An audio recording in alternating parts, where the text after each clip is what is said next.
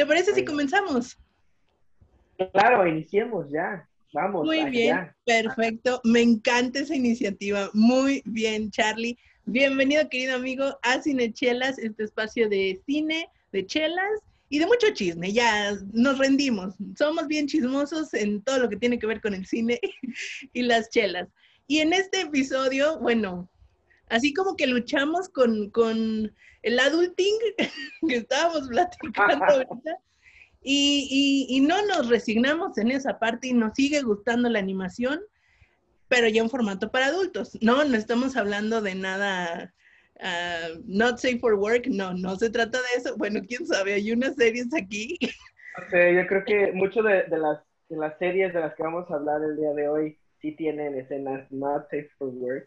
Este, entonces, pues quédate porque vamos a empezar a hablar de series animadas para nosotros los adultos. Quédate porque estás en Ya comenzamos. Bienvenidos. ¿Qué les sirvo? Claro.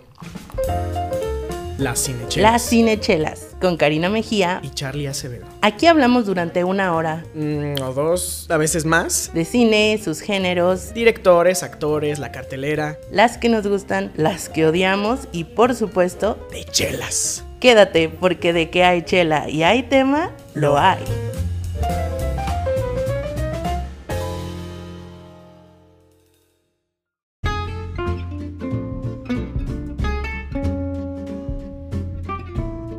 Estamos de vuelta. Vamos ahora eh, a irle dando paso firme a este episodio. No sé cómo empezar, pero este. Por nuestros nombres, ¿qué tal por nuestros nombres? Nuestros nombres. Bueno, pues yo soy Charlie Acevedo y este, y siempre, siempre me acompaña mi queridísima amiga. Yo soy querida, querida, sí, soy muy querida también. Es muy querida, claro que sí. Yo soy Karina Mejía, amigo cinechelero. Bienvenido a un nuevo episodio de Cinechelas. Y bueno, vamos esta vez a empezar, porque como que hoy va a estar muy light el asunto, no nos vamos a ir muy, muy profundos en, este, en cine y este conceptos y este eh, pasos técnicos, ¿no? Entonces vamos empezando probando pues la etiqueta del día de hoy. Entonces, este, está muy cool, la etiqueta me gusta mucho. De hecho, tengo que decirles algo, esta es licenciado, ay, por acá está la cámara, lo que los que están viéndolo en YouTube están viendo la etiqueta del licenciado Calambres. que ahorita yo me identifico mucho con eso porque tengo un problema en la asiática, adulting otra vez. Entonces cada vez que me levanto, siento así como toda la pierna calambrada. Pero ese no es el tema. El licenciado Calambres es una Belly Wine de cervecería Hércules. Y tengo, tengo una primera impresión de cervecería Hércules hace muchísimos años. Los que les gusta la chela artesanal y viven aquí en Guadalajara recordarán con todo dolor y gloria a La Cer, que era un, una especie así como de mercado, no, no sé si decir este como, sí, mercadito de cervezas artesanales específicamente que estaba ahí cerca de Chapultepec. Y este, y estaba cervecería Roma, Roma, perdón, Loba, ah. no sé no. sé, en mi cabeza quise decir loba y fortuna al mismo tiempo y pum, Roma, ¿eh? Ahí hay una idea. idea millonaria. bueno, estaba cervecería loba, este, eh, fortuna, fauna, muchas cervecerías muy reconocidas de este lado del país.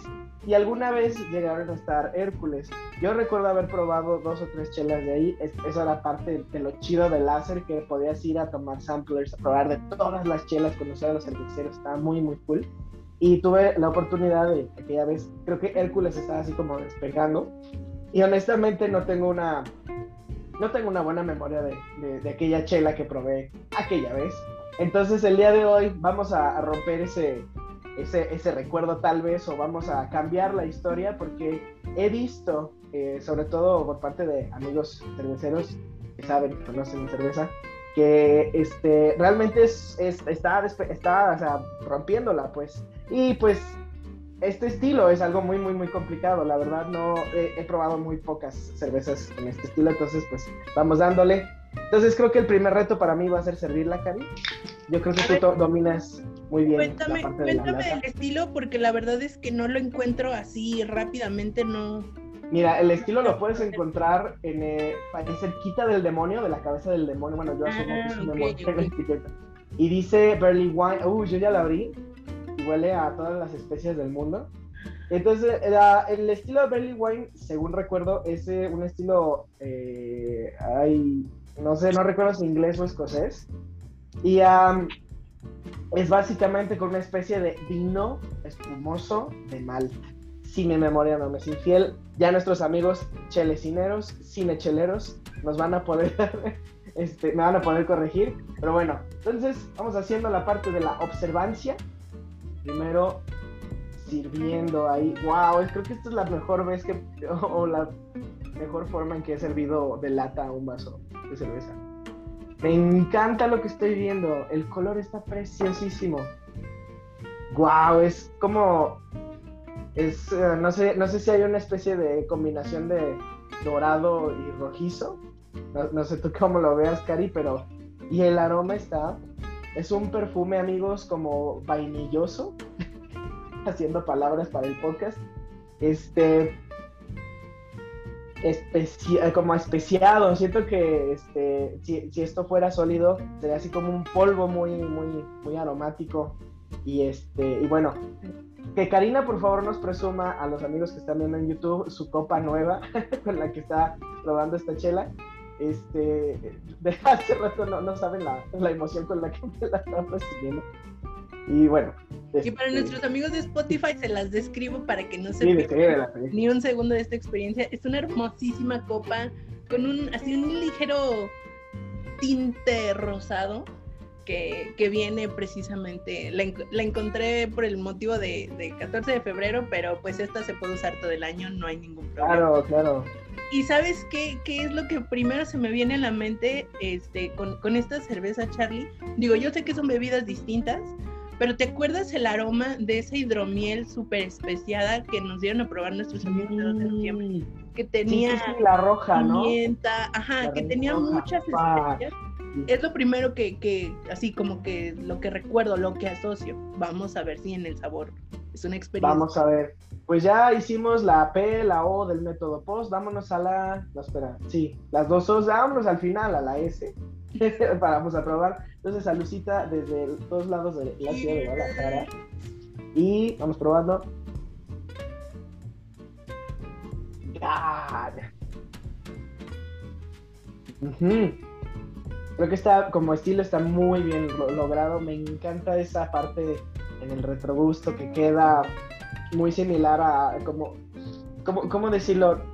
No como a un vino, pero así como a un, un destilado denso. Esa es la sensación que tengo yo en la boca. Y wow, esta, esta, esta sinfonía dulce que está logrando. Sí, de verdad, esto no está nada, nada, no se compara a lo que yo probé de ellos aquella, aquella vez en láser, en paz descanse el láser. Este, Cari, ¿tú qué, qué impresiones tienes ahorita que le diste el primer sorbo? es una chela padrísima, porque una cosa es lo que ves y otra cosa es la que pasa en tu boca. No sé si tú lo sentiste también. Así de plena vista no se ve muy espesa, o sea, se ve como, como ligera. Pero al momento de meterla en la boca, se siente muchísimo más espesa, o sea, casi como si fuera un caramelo derretido y también ese dulzor inicial está Uf, está Súper. delicioso. característico. delicioso. Y después el retrogusto, así como ahumado, como más pesado, e- especiado obviamente. Me recordó mucho eh, el, eh, esto que probamos con mezcal, la Minerva que, que iba con mezcal, que al final Ajá. te quedaba la parte del retrogusto con, con ese tinte ahumado de, tan típico del mezcal. E- Es que está divina, porque aparte, o sea, se siente súper dulce al principio, o sea, no súper dulce, pero se siente lo dulce al inicio y eso hace como que se englobe toda la experiencia. La verdad es que, oye, qué buena chela te trajiste Sí, hoy, sí. Charlie. De hecho, debo, debo decirle algo a nuestros amigos de Hércules que este, nos están viendo. Yo quise traer un- una etiqueta que ellos tienen que se llama Hombre Pájaro, obviamente en honor a una de las series que, este, de las cuales vamos a estar hablando el día de hoy. Pero no la encontré, sin embargo, tú te encuentras todas las etiquetas de Hércules son como la portada, o para, por lo menos así yo lo veo, la portada de una serie contemporánea para adultos. Entonces, este, licenciado Calambres podría hacer la historia sobre ese carnalito verde huyendo de este villano eh, pervertido, tal vez. No, Digo, pensando que sea una serie para adultos. Pero bueno. Claro. claro, claro que sí. Según, según Spotify, amigos, ninguno de ustedes tiene menos de 25, entonces, este, pues no, no, no nos vayan a juzgar si, si de repente estaban. Oye, eso está buenísimo. Sí, este disclaimer va por adelantado antes de empezar a hablar por la serie. Si oh. tienes menos de 21 años, amigo mío, te quiero muchísimo. Ay, Karina, 18. Estamos en México, la mayoría de edades a 18. Yo creo o sea, sí, pero. Chela, ah, claro. o sea. Claro que sí, 18, 18 a 21. Es lo mismo, tú, o sea, cuando empezaste a tomar? Bueno, tú empezaste a tomar hace dos años, ¿no? Entonces, no, yo empecé a tomar a los 18. En cuanto tuve mi, mi IFE, yo sí me esperé hasta tener ese permiso. Pero bueno, de hecho, pues vamos arrancando precisamente con esta pregunta que yo quiero hacerte, Cari. ¿Cuál crees que sea la razón? Porque digo, en su momento, la animación ha pasado por tantas cosas en la historia y creo que sí hubo un momento en el que el formato se enclaustró solamente en entretenimiento infantil, ¿no? Entonces, ¿cuál crees que sea la razón por la que ahora este, hay una necesidad de, este, de que haya producciones en animación para adultos específicamente? Pues mira, yo, yo me quedo haciendo una reflexión muy fuerte después de tratar de hacer esta lista, porque vamos como en un tono similar, vamos a hablar de nuestros top tres favoritos, algunas menciones honoríficas de unas series que, que son populares y pues no se pueden dejar de mencionar. Y yo personalmente me di cuenta de que he visto muy pocas series animadas para adultos, poquísimas, así casi tuve que ver series para hacer este, este episodio. Y lo que me di cuenta, lo que descubrí viendo las series es que hay temas en la vida que simplemente necesitan un poco más de lo que la realidad te puede dar. Así de sencillo. Temas fantásticos, temas mágicos, temas de crítica social, temas políticos, o sea, hay asuntos que que uh, la carne y los huesos no alcanzan a expresar en su totalidad. Y qué mejor que la animación, que es un mundo infinito de posibilidades para poder llegar y enmarcar todas esas cosas. Y también creo, por otro lado, que la animación es, bueno, ya veremos, porque obviamente hay de producciones a producciones, es como el camino más, no quiero decir barato, pero el más producible cuando se trata de hacer escenarios imposibles, o sea, literal imposibles. Pienso en esta serie donde hay una familia y uno de los integrantes de la familia es un marciano. O sea, sí, puedes hacer puppets y puedes tener baby Yoda. Sí, no, no, olvidemos Al, por ejemplo, que es, es como parte de algo que describes. Sin embargo, Ahí, de hecho, vayan a escuchar este, este podcast de, este, nuestros amigos. Bueno, yo lo digo a nuestros amigos, yo no los conozco, pero me gusta mucho su podcast que se llama Historias Ocultas y hablan de, de esa serie, de cómo fue un martirio hacer Alf.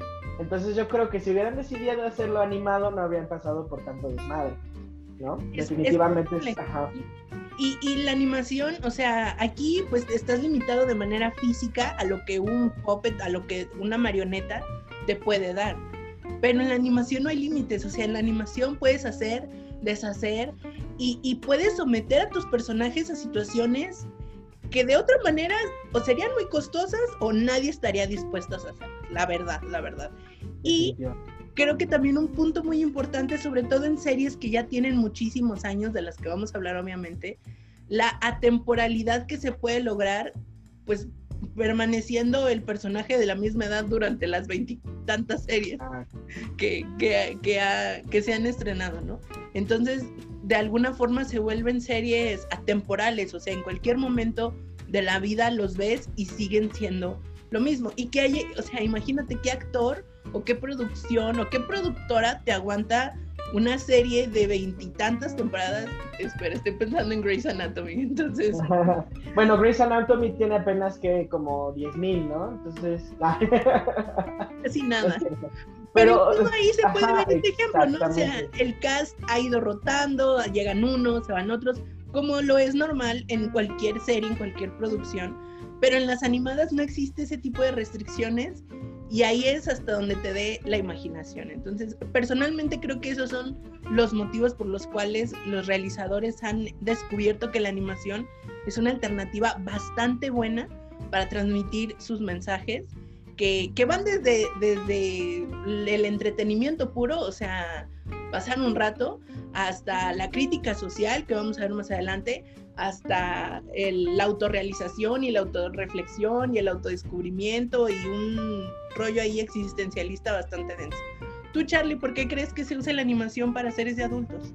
Yo creo que está más enfocado esto último que dijiste, porque hay, o sea, hay temas que, este, digo, a fin de cuentas la animación nos ayuda no nada más a todo, a todo esto que ya dijiste, ¿no? O sea, poder explorar de una manera así como infinita todos los escenarios, pero creo que también a, poner en tela de, juicio muchas cosas, ¿no? Estoy pensando ahorita en, no sé, una, una de las que definitivamente no vamos a hablar, pero American Dad. Así la biche serie dice de qué se va a tratar, así como de una sátira de lo que es un papá americano. Así, o sea, realmente de, de poder atacar en política social, psicológicamente, muchas cosas que a los que realmente no, no, sería posible hacer cotidianamente. Y si te das cuenta, todas estas series de las que vamos a hablar han sufrido un, como una especie de censura a través del tiempo. Y algunos se quedan en el canal donde, donde iniciaron y ya no llegaron a todos, este, ni siquiera salieron de, su país, ¿no? Entonces, este, eh, yo creo que es importante de que haya como un espacio para que eh, ciertos realizadores puedan hacer este tipo de crítica tan dura, ¿no? Y, y pues sí, realmente creo que ese es la, la, más grande, este, el más grande objetivo para, para que tengamos este tipo de series. Y, de manera más reciente, yo creo que también podemos asociar el hecho de que a los millennials, por ejemplo, no tenemos ningún inconveniente en ver series animadas que no sean para adultos. O sea, creo, creo, que estamos muy, muy tranquilos y muy a gusto ver series animadas que a lo mejor su, su target, su audiencia son para audiencias infantiles, pero pues nosotros la pasamos muy bien. Entonces ese estigma, espero y todos los días ruego porque sea así, ese estigma de que la animación es solo para niños, como que nosotros la hemos ido desgastando, sobre todo esta generación, que no nos importa estar viendo Disney de los noventas, aunque sea para niños, o sea, sí, hay que decirlo. Pero comercial sea para niños, sí. Sí, sí, sí, o sea, no nos importa y creo que eso abre una puerta a que tampoco nos importe ver series animadas ahora sí para los adultos que somos. Sí, y a lo mejor pues, como que como generación, incluso la generación que sigue, este, puede que esté, o sea, sí que siga todavía, ¿no? Y que, y, que, y que pues se sigan explorando, ¿no? En todos estos temas. De hecho, creo que a nuestra generación eh, predecesora, predecesora, sí, no. ¿La de antes sucesora, o la No, la sucesora, este, le tocaron series mucho más densas que a nosotros, o sea, ahorita estoy pensando, por ejemplo, en Adventure Time, que comercialmente nosotros, este, millennials conocemos como, ah, sí, es, para, fue para niños en su momento, Cartoon Network tiene todo este tipo de contenidos, Steven Universe también. Pero si te das cuenta, si realmente lo ves con ojos de adulto, hay temas densos, hay cosas que de repente es así como, oh, esto no pensaría yo como que son como para niños. Lo que me lleva a esta listita que tenemos aquí de, de series este, que nos han recomendado, pues por ejemplo, yo quisiera hablar, ahorita ya que estamos sacando de esta, esta disruptiva de si, son para niños o no, yo pienso en dos series, una es de Disney y otra es de Netflix. Gravity Falls, de repente sí hay escenas que dices, oh my god, o sea, sí. Yo empecé a ver Gravity Falls en la universidad y la verdad es que hasta ahorita es de mis series favoritas animadas ever, de adultos, de niños, de llámese lo que sea. Pero de repente hay una escena que, que me da mucho, mucho, mucho miedo, que es donde el, el, este, el, ay, el cambiante, el que se transforma. No hay spoiler ahí, amigos, les, les- se los juro. Eh, le dice al personaje principal cómo va a morir, ¿no? Cuál va a ser la, la cara que va a poner. Y es así, "Ah, eso, da un-". o sea, eso a mí me causó un poquito de, de cringe. Y, este, y por ejemplo, también esta serie de Netflix que se llama Hilda, que por cierto, está chulísima, la animación es increíble. Vayan a verla a Netflix. Sí, obviamente, seguramente tiene Netflix, vayan a hacerlo de una vez. Y si, no, si, está, si ha estado en pandemia y no tiene Netflix o algún servicio de streaming, yo creo que Échenos un grito. pasando, ¿no? Ajá, y ahorita nosotros lo arreglamos. No, no es cierto. Pero bueno, y es- Hilda es muy bonita, desde la serie, porque de repente sí, sí siento que hay eh, partes para que son muy, muy para niños, así como de lecciones, este, inteligencia emocional, interpersonal, es- esas cosas, pero de repente hay así como momentos muy oscuros, ¿no? Así como de repente las pupilas se le van a ciertos personajes y es así como, o sea, incluso a, a nivel musical es así como, ay, güey.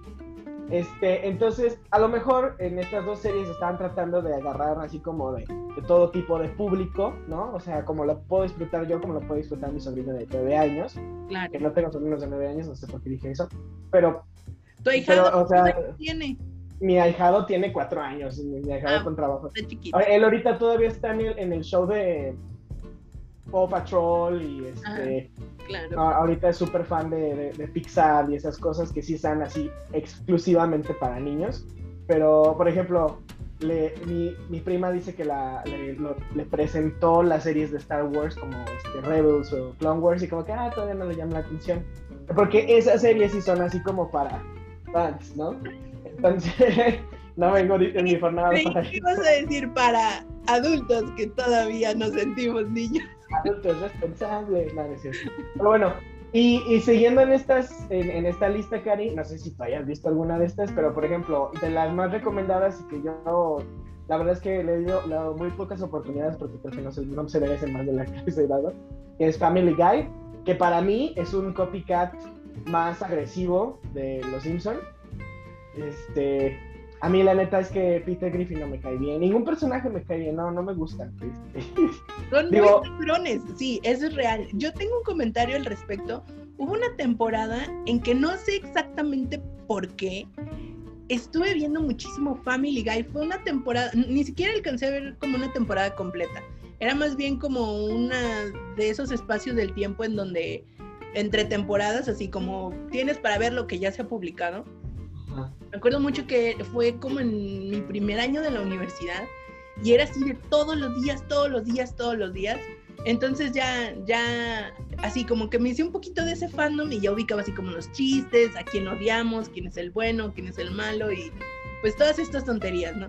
Sí, coincido mucho en ese comentario, Charlie. Definitivamente, no creo que sea como, como una copia tan fiel. O sea, creo que el hecho de que coincidan en personajes, en papá, mamá, hija, hijo y bebé, creo que sí tiene que ver obviamente con, con una crítica social. O sea, si coinciden es porque algo en, en común están criticando o están presentando, ¿no? Pero yo siento que Los Simpson como que todavía alcanza a ser un poco más sutil simplemente por el diseño de los personajes. Y en Family Guy no, o sea, en Family Guy es como white trash, o sea, literal, no, no hay para dónde hacerte, ¿no? Am, y, y sí, o sea, creo que la violencia es mucho más am, presente y mucho más cruda, o sea, no, no sé. Los guiones son más no se lo guiones piensa. memorables para mí, ¿no? Este, o sea, siento que, no sé si sea que también, o sea, Los Simpson, eh, que, yo creo que ya no va a gastar aquí uno de mis top 3, pero, este, porque recordamos Los Simpson desde una cierta temporada muy específica que fue como el boom de Los Simpson y que desde niño incluso podría a lo mejor no entender esas temáticas tan fuertes y de todos modos así como que disfrutarlas y reírme, ¿no? Eh, entonces, pero Family Guy definitivamente ni- como adulto, ni como niño, ni como nada me, me trae esa sensación.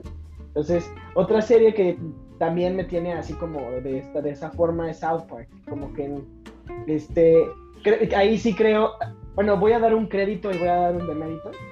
El crédito es que realmente en su momento las personas que, que hicieron South Park usaron esta forma tan tradicional de hacer animación en aquel momento que es con recortes y stop motion y, eh, y animar. Así hay muy poca gente que realmente ha como que este, tenido éxito con esa técnica. A mí me gustaba mucho como a manera artesanal en la universidad, pero este, que realmente se haya hecho una serie en esa técnica a mí se me hace muy, muy de aplausos, así que South Park, ahí, ahí yo le doy así como ese crédito, pero él, le doy un demérito porque honestamente sí siento que fue así como, eh, por lo menos a mi generación, sí fue así como un despertar este, social, y eso también es un crédito, pero después siento que fue como un, ah, ok, pero ¿qué vamos a hacer, no? O sea, es nada más criticar por criticar, este, no, no se presenta ninguna especie así como de solución. Hay muchos, muchos están perdiéndome ahorita, yo sé que sí, ya si quieren ya no vamos a ser amigos, pero este, en su momento South Park estaba, estaba chido, nada más que, no sé, siento que a lo mejor no es mi, mi tipo de escatología para, para ver. ¿Sabes qué creo que pasa con este tipo de series? Que tienen como un objetivo bastante certero, o sea, saben qué es lo que quieren decir las primeras dos, tres temporadas. Se llega a la tercera temporada y es como el boom, o sea, es como todo el mundo la ve, todo el mundo está ahí. Entonces hay como un peso muy fuerte sobre los realizadores de continuar con ese hype y con eso que habían estado entregando durante las primeras temporadas, que no necesariamente tiene que ser así, ¿no? O sea, hay proyectos que duran en una temporada y son magníficos con una temporada y si le pones otra se arruinan, ¿no? Este tipo de series creo que en, lo personal tienden a pasar eso, o sea que sí hay un momento que son muy buenas, que su crítica es, es genial, es muy atrevida. South Park es, o sea, no hay censura, ahí pasa lo que ni siquiera te imaginas que, que Es así como de, oh, un político la cagó, hay que... Hay que oh. Literalmente, literalmente. y, y llega un momento en que es tanta la tensión y tanto el peso sobre los creativos de seguir manteniendo ese ritmo de audiencia, de ingresos, obviamente, pues porque todo esto sigue siendo un negocio, que comienzan a ser cada vez más crudos, más sin censura, cada vez llegan a extremos, así que dices, que estoy viendo? Apaga la televisión, por favor. Y creo que ese también es otro punto importante. las series que hemos mencionado hasta ahorita han tenido su, su boom y su nacimiento y su crecimiento en la televisión. De otras que vamos a hablar, pues han sido ya 100% streaming y, vamos a ver como la diferencia ahí también de cómo ha sido como el impacto, ¿no? Porque una cosa es como estar esperando a que salga la nueva temporada y otra tener todas las temporadas disponibles para echártelas en un fin de semana así, el binge watch, ¿no? Entonces, bueno, sí, South Park también, y unida a ella porque pues pasaban en el mismo canal, La Casa de los Dibujos, que híjole, también, o sea... ahí va otro crédito, ¿no? Ay, sigo acreditando que, que, a MTV se le puede dar este, ese, ese, no sé si, este mérito de que, de que pudo pues ofrecer este tipo de contenidos en sus buenos años. Bueno, la gente dice que todavía este, para principios de los 2000, finales de los 2000, estaba todo chido.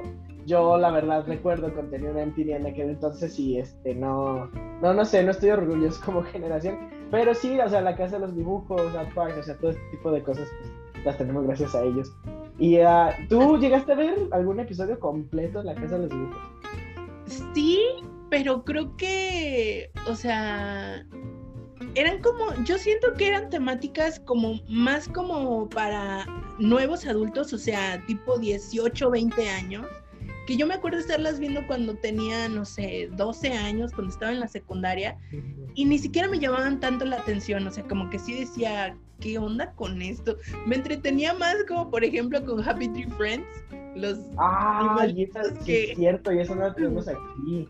Eso no más entretenido que ver, por ejemplo, incluso South Park o la casa de los dibujos. Por, por los temas, pues, porque Happy Tree Friends, o sea, ya sabías a lo que ibas y ya, ya sabías, pues. No, tanta tristeza y como ruptura de corazones todo el tiempo. El pobrecito conejito ciego, o bueno, el animalito ciego, ay no, no, no, no, ni quiero acordarme. Sí, sí. Eh, sí, la, la, neta es que la casa de los dibujos toma este formato extraño de, de, reality show, tipo la este Big Brother. Big Brother y esas cosas Y lo, a mí lo padre es que de repente trae como personajes de todos los estilos y tipos de, de, series animadas. Pero, pero sí, o sea, creo que para mí ver un episodio sí fue muy, muy difícil en, este, de, niño porque fue así como de, oh, me sentía mal, no, porque oh, no debería estar viendo esto para adultos. Y, así como culpa, ¿no? Sí, y ahorita estoy pensando, cuando veíamos Ranma, yo no sentía eso, o sea, digo, no, es que, no es que fuera lo mismo, o sea, no hay punto de comparación, porque obviamente la... No. En ningún momento en Ranma, llaman a alguien perra o ves a alguien con cuadritos tenerse, no, no, no, no, no, Pero sí está como curioso, ¿no? O sea, como que, como que con Ranma era como, ah, mira, pues X, allá ellos, ya casi era como de, güey, ¿qué está pasando aquí? O sea, sí, sí está mucho más heavy, ¿no? O sea, sí, la verdad sí. Y bueno, otras como un poco más actuales, Archer y Bojack Horseman, que esta última, la verdad es que todo el mundo me la ha recomendado, me ha dicho que la ve mucho, mucho, mucho. Mi amiga Vale, te mando un beso gigante, ella es súper fan de esta serie y una y otra vez me dice, vela, vela, está padrísima. Y sobre todo hubo un gran hype porque creo que fue el año pasado cuando estrenó su última temporada y ya fue como el gran cierre. Y creo que es así, digo, no la he visto, sé más o menos de cómo va, pero creo que esa sí se enlaza mucho más con la edad que estamos viviendo ahorita y por eso ha causado como con una impresión mucho más fuerte, ¿no? Sí, de hecho también, misma historia, a mí me la han recomendado miles de veces y solo he tenido la fortuna de ver un episodio y lo vi porque básicamente este, fue parte de un curso que estaba tomando este, o sea, realmente no fui yo, ah, fui a Netflix y la puse. No, no, no ha sucedido eso. Y, y creo que después de este primer episodio, que realmente no es el primer episodio, más bien es un, uno in between, este, creo que sí me, me dan ganas de, por lo menos echarme una temporada y darle una oportunidad. Porque sí, aquí sí veo como dos cosas que me gustan de todo lo que vamos a hablar el día de hoy. O sea, es eh, toda esta cruda realidad adulta y este y un poquito de fantasía este, divertida animada no entonces creo que tiene esas dos partes de, lo que me gusta de las dos cosas del ser adulto y que y empatizar con, con, con lo difícil que es el ser adulto y, y el traerse un poquito de magia para que no sea tan difícil el momento de verlo. Entonces, yo por eso no la quería ver, porque me habían dicho que, y había leído por aquí y por allá que Bojack es realmente una persona, este, es como la representación de la, de la depresión y yo es así de, no, bye, yo no necesito eso ahorita, pero creo que sí le voy a dar una, una oportunidad. Y, con respecto a... esta serie es el ejemplo perfecto de que no había otra manera de sacar adelante esta serie. O sea, ni aunque hubiera sido CGI generado por computadora, ni aunque le hubieran puesto máscaras. Una máscara de esas de hule que te compras en o sea, No. no, no, no. Solo por animación se ha podido realizar esta serie y qué bueno, o sea, qué padre que, que salió adelante. Y creo que para Netflix fue como un, un punto súper importante porque recuerdo que fue como de sus primeras series animadas y que pues desde el principio ha sido un éxito, entonces ha ayudado muchísimo a Netflix, o sea, creo que se asocia inmediatamente esta serie con Netflix en sus inicios, ¿no? Definitivamente, sí, es de, sus primeros, no sé si es original, eso es que estaba investigando hace rato, pero pues igual creo que su principal medio de distribución fue ahí, ¿no? Entonces, sí, ahí, ahí hay un aplauso porque sí, sí, quiero, sí me dan ganas de verla. Sin embargo, está Archer, que es, definitivamente vi dos episodios y me cansé. Dije, o sea, de todas las que ya hemos hablado, he visto eh, o me podía aventar un par, pero realmente de Archer fue así como de, el personaje principal es tan idiota que realmente no me, no me atrapó. Y Archer, digo, si ustedes no saben, y la pueden ver ahorita en Netflix, es sobre una especie de, de, agente secreto, ah. ajá, algo así, algo así como ustedes centenias van a conocer a Top Poppy de, de este el creador de los padrinos mágicos, es más o menos lo mismo, pero para adultos, que O sea, realmente es un personaje principal pendejo, un asistente, un sidekick este, muy, muy inteligente. Y así, eso es todo lo que sucede. Me llamó la atención porque los personajes se ven como muy detallados, son así como ilustraciones muy con, con eh, detalle vectorial. Pero no sé. estilo como de cómic, ¿no? Exacto, como un cómic antiguo. Bueno, no antiguo, perdón, me fui muy para allá. O sea, como un cómic muy vintage. No, no, no antiguo, voy a decir vintage. Es lo mismo, No, pero más bonito. No, un cómic activo, pues yo estoy pensando, no sé, este, como este, la Capilla Sixtina, eso es un cómic. No, no es cierto. ¡Oh, santo, no! Ay, no, Miguel Ángel va a venir a, a jalarme las patas en la noche. Pero, pero no, realmente Archer sí como que no me gustó. Entonces, lo- afortunadamente los millennials tenemos toda esta variedad de contenidos animados que podemos decidir ver o no ver. Si a alguien de ustedes, amigos enecheleros, le gusta Archer, díganos en los comentarios por qué y a ver si me convencen de ver otro episodio. Pero vámonos ahora entonces ya con lo que nos truje Chincha, con este top 3, 3, 3, 3, 3. Número 3. Número 3, y pues va Karina. Yo, como comenté al principio de este episodio, me di cuenta que no había visto casi ninguna serie animada para adultos. Yo soy, como lo dije también al principio, a mí no me importa ver series animadas para niños. Yo, yo disfruto lo visual y lo gráfico y bueno, si han escuchado los últimos 46 episodios de Cinechela, 47. eh. eh, sabrán que pues yo no tengo inconveniente respecto a eso. Entonces me puse a hacer tarea y dije, a ver, películas, películas, series animadas para adultos. Y me encontré con un par que tuve que sentarme a verlas porque pues no me había dado el espacio ni la oportunidad. No las había escuchado ni siquiera, entonces fue como un descubrimiento bastante agradable. Mi número 3 es una serie que está disponible en Amazon Prime Video y se llama Undone. Es una serie que, bueno, mi querido amigo Charlie, que es animador por profesión, nos podría explicar un poco mejor el método de animación basado en la rotoscopía. A ver, Charlie, cuéntanos un poco qué es la rotoscopía. Cuenta la leyenda. Eh, básicamente es el agarrar un clip o un video donde se vea algún movimiento en especial y tú, ya sea de manera digital o pues algunos, yo creo que sí lo han hecho de manera manual, se llegó a hacer en su momento, es este capturar las poses en dibujo este, a mano y de, ese clip, ¿no? En su momento Disney lo llegó a hacer este, y sí, esta serie definitivamente logra ser máster de esta técnica definitivamente. No la he visto, pero vi el tráiler porque Karina me lo pasó y wow, wow, wow, wow, wow. Sí, muchísimo. No, no quiero dar muchos spoilers, te voy a decir a grosso modo de qué trata. Trata de esta chica que está en sus late 20s, como nosotros, Mm, que- late 20s, almost 30s, bye bye bye. y que pues tiene como esta típica crisis ex- existencial en el sentido de que pues su vida es monótona, medio aburrida, como que no le haya mucho sentido a sus días. Como que un día tiene ahí un, un evento, un accidente de, de carro, y eso denota una serie de eventos que se van a ir dando a continuación, en donde ella descubre que tiene, no descubre, como que le dan a entender un cierto personaje que si te digo pues ya va a ser un super spoiler, pero un cierto personaje entra en su vida y le da a entender que tiene como poderes psíquicos, ¿no?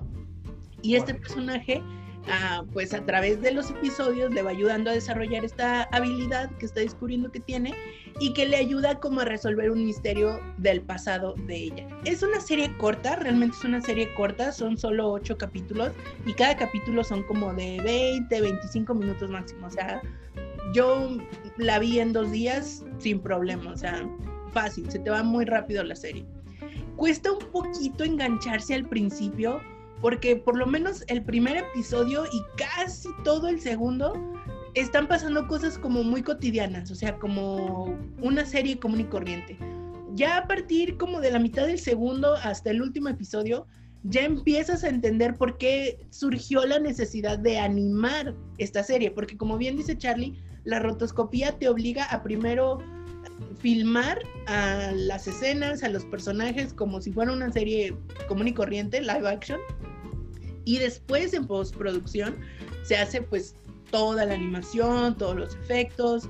Eh, creo que sobre todo en la rotoscopía, o por lo menos en esta serie, destacan muchísimo las texturas. O sea, creo que es donde le ponen mucho énfasis y es lo que destaca en la animación, porque pues digamos que la animación per se ya está hecha porque solo están imitando los movimientos de, de las personas, ¿no? Por así decirlo.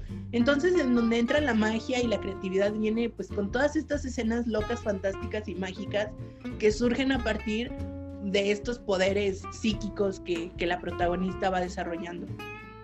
Sí es una serie para adultos porque bien fácil, ¿no? Cualquiera diría, pues es que si es animación es para niños. No, sí toma, sí toca temas ya más de adultos, este, asuntos de pareja, asuntos con los, familiares, asuntos con, con, lo que les mencionaba al principio, como en esta parte existencialista de qué hago con mi vida y si no quiero hacer nada y toda esta cuestión, ¿no?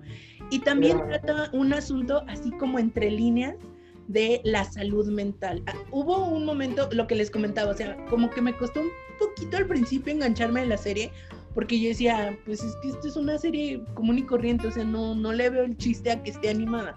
Ya después vas entendiendo por qué, vas captando por qué y agradeces que haya sido animada y entiendes por qué la decisión de animarla. Y hay un momento en el último episodio que hay un plot twist así tremendo y que te deja dudando en absolutamente todo lo que viste durante los siete episodios anteriores. Y yo me quedé así de, no es posible, no me hagan esto, por favor. O sea, de verdad, no sabía ni para dónde hacerme. Y, el final es como completamente abierto. O sea, es como completamente libre a tu interpretación personal. Eso se me hizo muy chido, la verdad. Entonces, creo que si quieres comenzar a adentrarte en este mundo de las series animadas para adultos, esta serie en específico, Undone, del año 2019, está disponible, te repito, en Amazon Prime Video. Creo que es un muy buen eh, lugar en donde iniciar. Es cortita, los episodios también son cortitos y, y, te puede dar como mucha luz si es un tipo de contenido que vas a disfrutar o no. Si algo, no quiero decir básico, pero si algo como así ligero como esto te convence, yo creo que puedes seguir al siguiente nivel. y ese fue mi número 3. Yo nada más quiero saber una cosa sobre esa serie, Cari. ¿Tú crees que Rosa Salazar lo hace mejor en esta serie o en Alita?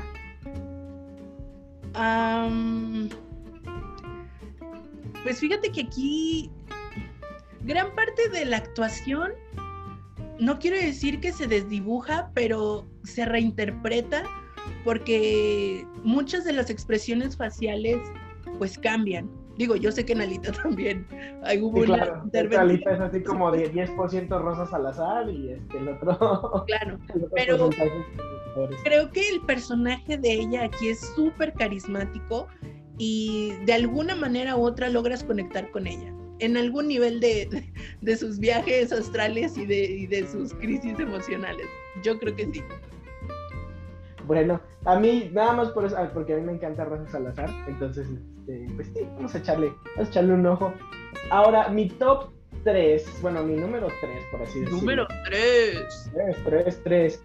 Va a ser una serie que yo creo que nos va a enterrar a todos, igual que Chabelo y Maribel Guardia, que es este Chicken Robot, sí, pésimo chiste, lo siento. Chicken Robot que le dio sus orígenes en Adult Swim y que hoy la verdad es que podemos ver regados por YouTube por todos lados sus clips.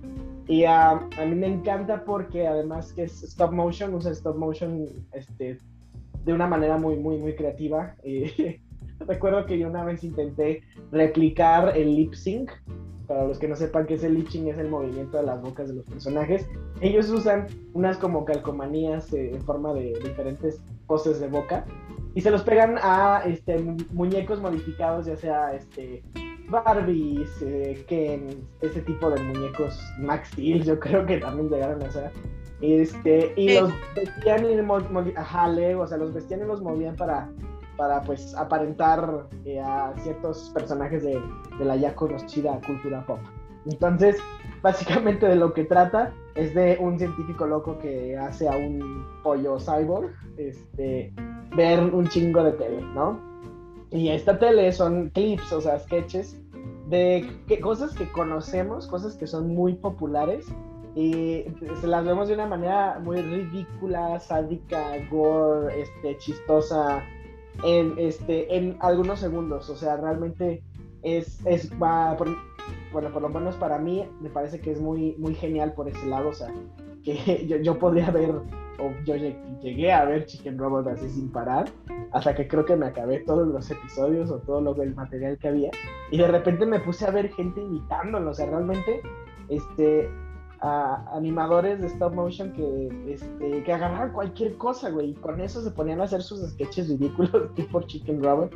Y bueno, yo creo que la primera vez que lo vi fue porque era una parodia de Star Wars. Hay un especial completo, un episodio completo de Star Wars, donde el emperador es así como el, el jefe, como el CEO de una empresa, y se burla de Darth Vader, y de repente es así como de, ah, trae tu. Es el día de traer a tu hija al trabajo, ¿no? Y hay un Stormtrooper trayendo a su hija al trabajo, y es algo horrible. Entonces, entre esas y muchas otras cosas, creo que está, eso es lo que me gusta mucho.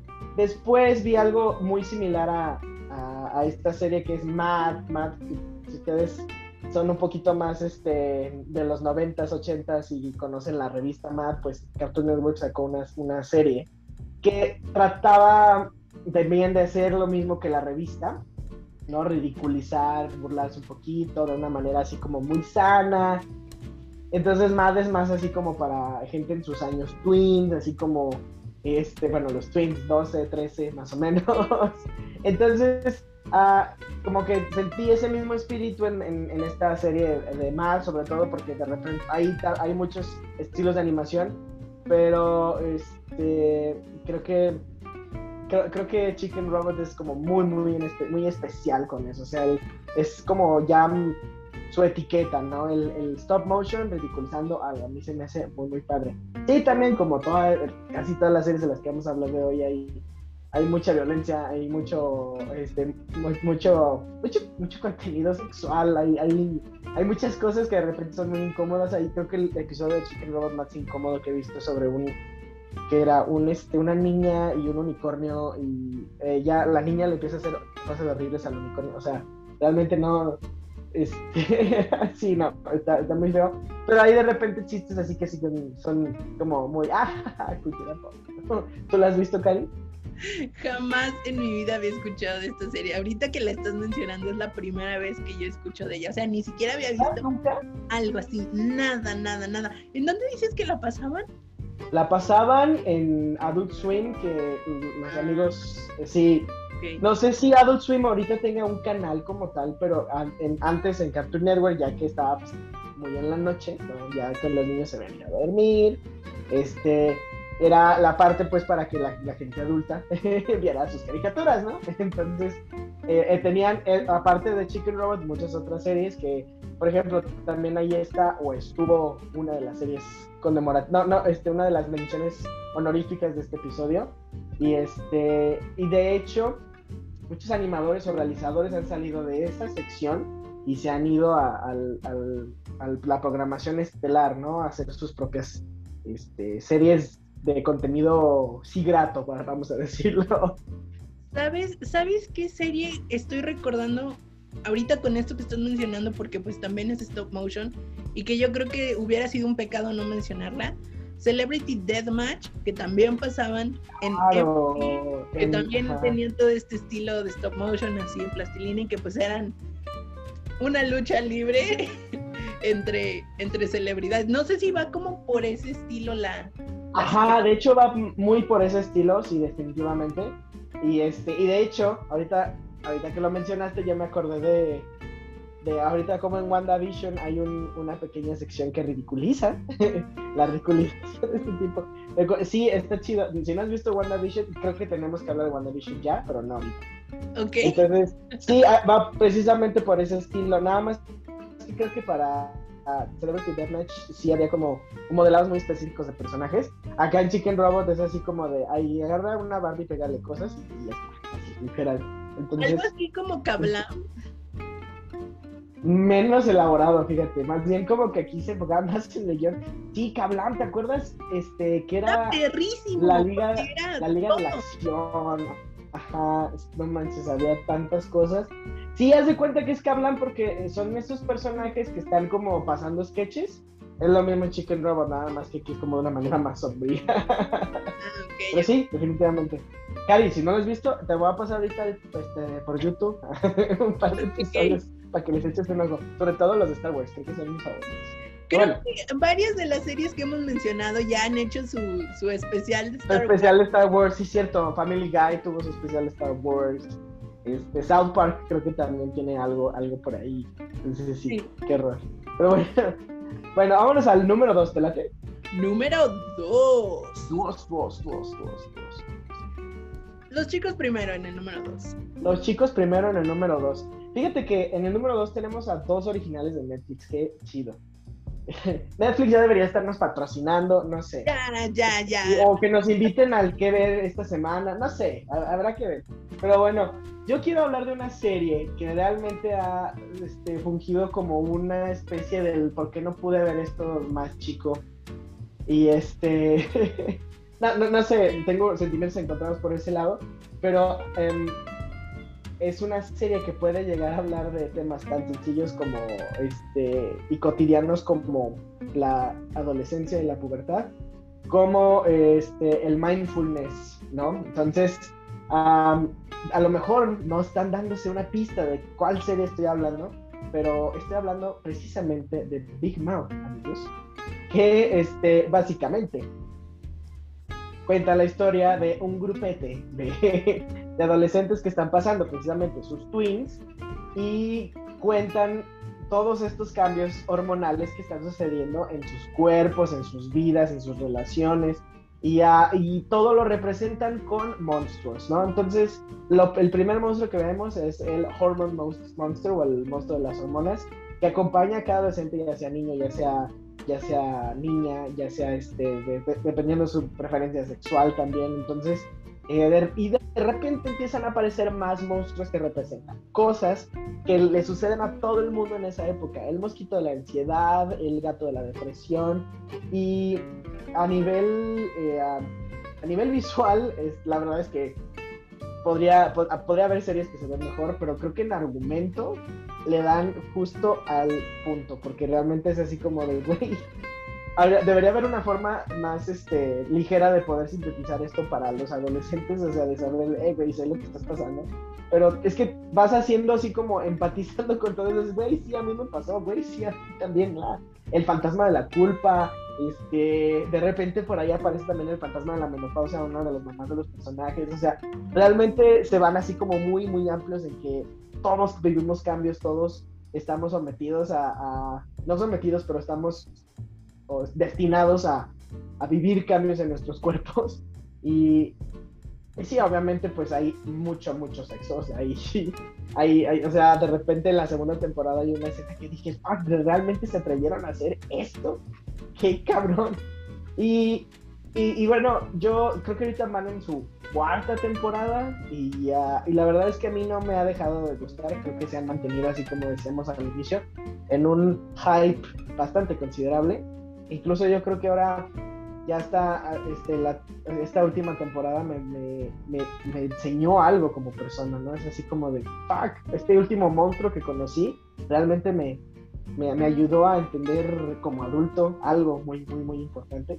Entonces, no sé, Cari, ¿tú ya la viste? Te estoy convenciendo de que la veas. No la he visto. Yo había escuchado muchos comentarios de que era un una serie como de sex ed, o sea, sex education, que ah, iba muy encaminado como con ese perfil, pero con la parte cómica, como con eh, humor, pues americano al final. Muy ácido, claro que sí. E, e, incluso se toma mucho el tiempo, ya que es una este, original en Netflix, de hacer parodia de sus propias series originales, ¿no? O sea, eh, o sea sí, sí está muy cabrón por ese lado. Pero sí, o sea, como Sex Ed, que no se puede comparar porque para mí Sex Education es superior. Porque esta sí, la yo sí la podría recomendar a, algún adolescente, ¿no? Que no sé, no sé, tal vez estoy cometiendo un error aquí.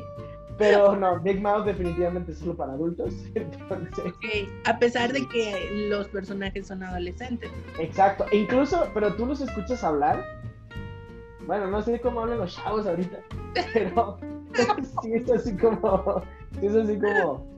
Son, o sea, son doblados por adultos ya de 40, o sea, sí, sí, nada que ver. Y este, algo curioso, un dato muy curioso que a ti te va a gustar. Recuerdan el nombre del director de Us, no, no Us, ¿cómo se llama? Get Out. Ahí está la Ah, trivia. Peter Ah, Doctor. No, Peter Doctor, no, no es Peter Doctor. Este. No, sí. A ver, Sí, bueno, es el director de Soul. Soul, no, no, no, no de Soul, este, de- dije de Get Out. Ah, yo estoy pensando en Inside Out. Es este Jordan Peele. Jordan Peele, él hace una voz y creo que coproduce o algo así aquí. Ajá. Y este. Y sí, la verdad es que está muy chido. Además de que también los guest voice- voices están muy, muy cabrón. O sea. Sí, está, está chida, pues, a nivel. A, a nivel este. comedia, este. Animación. O sea, sí, a mí se me ha hecho muy, muy disfrutable. Ya entiendo por qué el tipo de comedia en las películas de Jordan Peele. Ahora, ahora todo comienza a tener un poco más de, de sentido. Fíjate que no, la verdad es que nunca la he visto, ni siquiera medio capítulo. Te digo, me habían comentado que es muy buena en esta parte del Sex Education, pero pues habrá que checarla porque pues ahí está en Netflix. Me imagino que todas sus temporadas disponibles. Sí, definitivamente. Todas, todas. Es más, te aseguro que si empiezas ahorita, no vas a terminar. No, no vas a, no vas a No, dormir. Pues no, estoy segura de que no. Bueno, Cari, ¿cuál sería tu número dos? dos?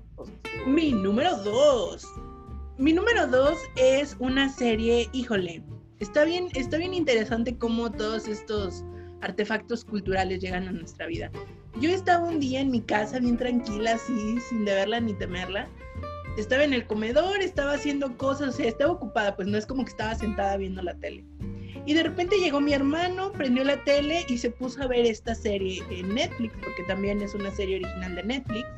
Am, y empezó a verla y yo nada más de escuchar lo que estaba pasando y de ver así como el multiverso de arcoíris que pasaban en la pantalla mientras sucedía todo este diálogo, fue así como de, ¿qué está pasando? What the fuck? A ver, espérate tantito. Y fue de que literal así yo estaba tres minutos en el comedor y me fui, me senté a la sala para contemplar qué era lo que estaba pasando ahí, porque definitivamente fue como, güey, esto está muy denso, está, está muy fuerte. Y solo voy a decir que vi como la mitad del penúltimo episodio y el último episodio casi completo, ¿no? Yo no sabía que eran eh, los, el penúltimo y el último, de hecho yo creía que era el inicio de la serie. Y nada más con ver es, la, la parte que vi de ese último episodio fue así como una bomba, así emoji de la cabeza explotando. Fue una cosa que me dejó con una impresión muy fuerte de que dije, no, ya no quiero ver más. O sea, me puse a llorar en la sala y viendo ese último episodio. O sea, sí, fue como muy impactante. Y dije, no, o sea, tengo que darme el tiempo, el espacio y, y dedicarle mi mente a esta serie porque nada más ver este, este fragmento, ya, me vendió, soy toda suya, ¿no? Momento que no llegó y no me lo pude hacer hasta que vino la necesidad de hacer este episodio. Y ahí fue cuando descubrí que lo que había visto era el, el- el último episodio. Y debo decir, querido amigo cinechelero, que esta serie en específico no es para cualquier persona. O sea, creo que debes proceder con Era cautela. para adultos, cualquier adulto. Ajá. O sea, Sí, o sea, no, definitivamente no, porque sí debes tener, para empezar, habla, e- es una serie de perfil, mm, ¿cómo puedo resumirlo? Filosófico. Creo que esa es la mejor manera de describirlo. Los temas que trata esta serie son de perfil filosófico y para allá va encaminado todo el discurso que trata la serie. Y es que es una serie diferente en el sentido de que no fue construida como idea original, más bien es una serie que nace a raíz de un podcast. ¿Y a qué me refiero con esto? Midnight Gospel es una idea que nace en conjunto de dos personas principalmente. Primero que nada, Paddington Ward, que es como el productor, y por otra parte Duncan Trussell, que es como el host, por así decirlo, ¿no? Paddington Ward eh, trabaja en Federation, que es importante mencionar esta productora porque está siendo responsable de series como Adventure Time, está siendo responsable de toda esta serie de series que están saliendo con este estilo y que ah, se está posicionando como una productora de, de animación en Estados Unidos, no solo para niños, porque Adventure Time creo que no es para niños, o sea, creo que tiene un target. Y yo tampoco la catalogaría para. Pero Sabritas y la Pepsi creo que todavía no lo entiendo. Pero bueno. No, sé. Y por otro lado, Duncan Trussell es un actor, es un comediante que tiene un podcast que se llama The Duncan Trussell Our Family y que él ahí entrevista a personas pues de todos los perfiles, pero sobre todo eh, encaminado a temas filosóficos, meditación, este, trascendencia espiritual, la muerte, el amor, los miedos, o sea, va mucho por allá, ¿no? Entonces Ward se encuentra con el podcast de, de, pues, de Duncan y queda fascinado y va y le dice, ¿sabes qué? Tengo una propuesta para animar tu podcast, para hacer una serie animada basada en tu podcast. Y al principio como que Duncan Trussell dice así como, mm, pues puede ser, vamos viendo, la neta estoy full de, de chamba, entonces pues, vamos, vamos con calma, ¿no? Y tienen que pasar un par de años para que finalmente se decidan a llevar a cabo el proyecto. Y por eso no va a ser sorpresa que cuando la veas descubras que el estilo visual de Midnight Gospel es muy parecido a Adventure Time y todas estas otras series producidas por Federator. ¿Qué es lo interesante? Que cada uno de estos, igual como la serie de Undone, es una serie que solo es de una temporada, es corta, son ocho episodios, cada uno de 20, 25 minutos, creo que el último es el más largo, dura como media hora más o menos. Y todos los episodios, su core central, o sea, lo importante y lo que, por lo que está ahí la serie, es por esta conversación que tiene Duncan, que en la serie pues tiene otro nombre, es otro personaje, a Duncan con alguno de sus entrevistados de su podcast.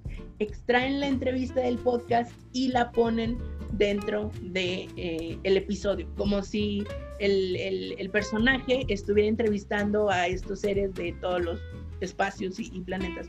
Porque literal, o sea, creo que esta serie tiene que verse en dos partes. Una, para que escuches lo que están diciendo y otra, para ver lo que está pasando porque en la pantalla están pasando una infinidad de acciones y, de personajes subiendo, yendo, viniendo, y es completamente surrealista. O sea, no quieras encontrarle sentido a lo que estás viendo en pantalla porque no lo tiene, o sea, no lo tiene y al mismo tiempo todo lo que está pasando en pantalla está reforzando el discurso que se está dando a través de la conversación de estas dos personas. Y sí hay momentos en donde cachas que como que la entrevista no necesariamente se grabó para el episodio, porque hay momentos incluso en que como que se tiene que recurrir a la voz de otro de otra persona para completar esos esos huecos en blanco para que tenga sentido lo que están diciendo con lo que está pasando en, en la animación en la serie. Entonces, sí, o sea, yo la veía y era, es que o les pongo atención a ellos lo que están diciendo, o le pongo atención a la animación lo que está pasando. O sea, creo que sí tienes que darte el espacio de verla dos veces para uno captar el mensaje y otro captar la animación que también está padrísima. O sea, visualmente son trazos muy sencillos, pero pasa una infinidad de cosas, o sea, son, son demasiadas cosas. Y creo que para el tipo de temas que se tocan, con el, la perspectiva desde las cuales se abordan los temas, tienes que llegar con la mente súper abierta. O sea, definitivamente, y, y, aguas con lo que voy a decir, que, que, lo estaba pensando cuando estaba viendo esta serie y cómo la iba a presentar a, la auditoria de Cinechelas. Si tú eres una persona que tiene poco grado de tolerancia y que se vale también, súper respetable y qué chido que te conozcas a ese, a ese punto de decir, la neta es que yo no aguanto y yo esos temas ni, me meto ni, ni, le hago, bien, adelante, esta serie no es para ti. O sea, esta serie retrata escenarios mucho más eh, abiertos en mente y en perspectiva. Y también algo súper importante que creo que no se, no se ve a primera vista en esta serie. Y bueno, nada más como para poner un ejemplo de por qué digo que es una serie que se tiene que ver con la mente abierta Simplemente en el primer episodio hablan sobre el uso recreativo de la marihuana. Entonces, ya con eso te das una idea de que si tú, pues, pues como que no le haces esos temas, no vas a disfrutar la serie y a lo mejor hasta acabas enfadado y, y acabas así como, como algo molesto, ¿no? Entonces, pues ahí está como el disclaimer desde ahorita. por otra parte, creo que un elemento muy importante de esta serie y que repito, no se ve como, como a primera vista o que a lo mejor no se percibe así de manera superficial, es el altísimo grado de material intelectual que trae esta serie. O sea, toda la parte, o sea, es lo que te digo, o sea, es como la parte de la narración, lo que están diciendo los personajes, y por otro lado está la animación, que la animación por sí sola, si tú le pones mute así, si le quitas todo el sonido y solo te quedas viendo la animación, hay una serie de mensajes y de metáforas y de alusiones que, que si no conoces antes, desde antes, no, las, no le vas a agarrar el chiste y no vas a decir, güey, eso es que esa idea está genial. Y lo digo con un ejemplo súper sencillo.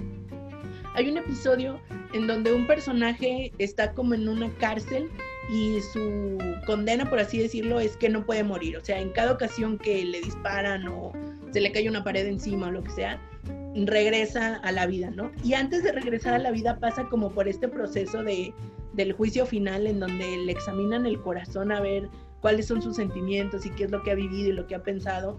Y estos dioses que le están como haciendo el examen, ponen en una balanza su corazón y en otro lado de la balanza ponen una pluma, ¿no? Y pues cada vez que falla la prueba, pues tiene que reencarnar y vuelve a nacer y pues esa es su condena, ¿no? Casi, casi como Dormammu, I'm here to bargain. Y boom, pa, Ajá, o sea, como por ahí va. Y tú dices, ah, pues está chida la analogía, está padre y lo que sea, ¿no? pero a lo mejor si tú no sabes que este era el ritual egipcio de la reencarnación, o sea, los dioses juzgaban a los faraones pesando su corazón contra una pluma de un ave, tú dices, ah, pues está chida la idea y pues cool, ¿no? O sea, se ve padre. Pero a eso me refiero con que tiene un alto contenido intelectual, o sea, que todo esto tiene una razón de ser y que tiene un trasfondo histórico, cultural, este, o sea, sí, está muy bien pensada, está muy bien construida y así como tiene escenarios fortísimos y densísimos, también tiene unas partes en que dices, what the fuck, ¿qué está pasando? Voy a esperar a que esto vuelva a la normalidad porque estoy perdidísima, ¿no? Hay un, un, un episodio en donde la cábala judía, o sea, un diagrama de por qué existe la vida y cómo descifrar la vida, que es como un diagrama de triángulos es como una figura geométrica, se convierte en un personaje y se hace amigo del host, o sea, así, ese tipo de detalles que yo personalmente disfruté muchísimo, pero que repito, que si no conoces desde antes de ver la serie, cuando lo veas aquí, pues ni le vas, no, no vas a agarrar el chiste, ajá, no, no le vas a entender. Entonces, Midnight Gospel, la verdad es que está, o sea, súper recomendada. Si te gusta todo este tipo de temáticas filosóficas de la vida, la muerte, la existencia, el amor, todo esto, yo creo que la vas a disfrutar mucho. Y de toda, toda, toda, toda la serie, o sea, puede que se te haga un poquito pesada y que digas, híjole, como que no alcanzo a enganchar, pero llega al último episodio. Ese último episodio, no, o sea, es que lo es todo, todo, todo, todo, todo. No quiero spoileártelo, pero no, no te lo voy a spoilear. no, no lo spoileres ya. A mí ya se me antojó mucho, mucho verla. Honestamente, yo solo he visto, así igual que me sucedió con eh, Bojack Horseman, eh, vi un episodio, ni siquiera fue un episodio, un fragmento de un episodio para un curso que estoy tomando. Y este. Y de, hecho, a mí sí se me estaba haciendo muy extraño porque de repente la animación sí se notaba que estaba hecha para la. Este, digo, generalmente como animadores sacamos, este, nos, nos dan audios y nosotros animamos sobre audio.